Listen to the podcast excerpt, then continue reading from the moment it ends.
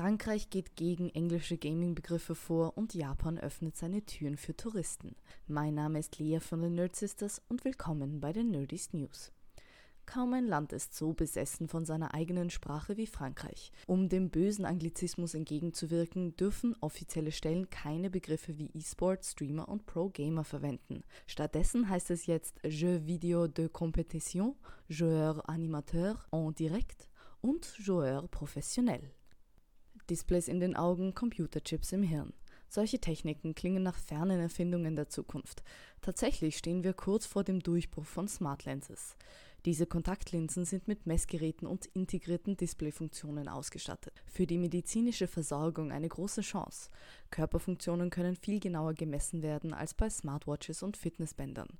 Über kurz oder lang sollen Smart Lenses alle unsere elektronischen Geräte ersetzen können, von Handys und Kopfhörern bis zur VR-Brille.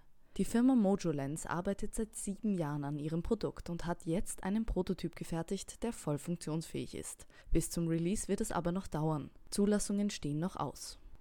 Japan öffnet seine Türen für Touristen, allerdings nur in begrenzter Zahl, nicht für Individualreisende und mit strengen Auflagen.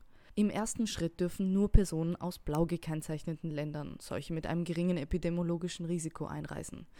Die Liste ist übrigens nur auf Japanisch verfügbar. Ich kann euch aber sagen, dass Österreich zu den blauen Ländern gehört. Mehr japanische News. Rick and Morty bekommt ein Anime-Spin-off.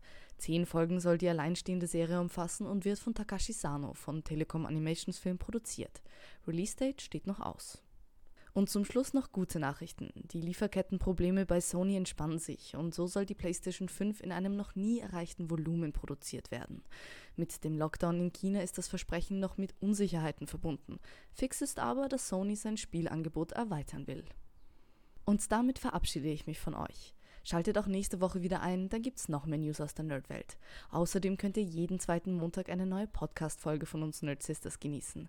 Auf der gleichnamigen Website und überall dort, wo es Podcasts gibt. Bis zum nächsten Mal, eure Lea.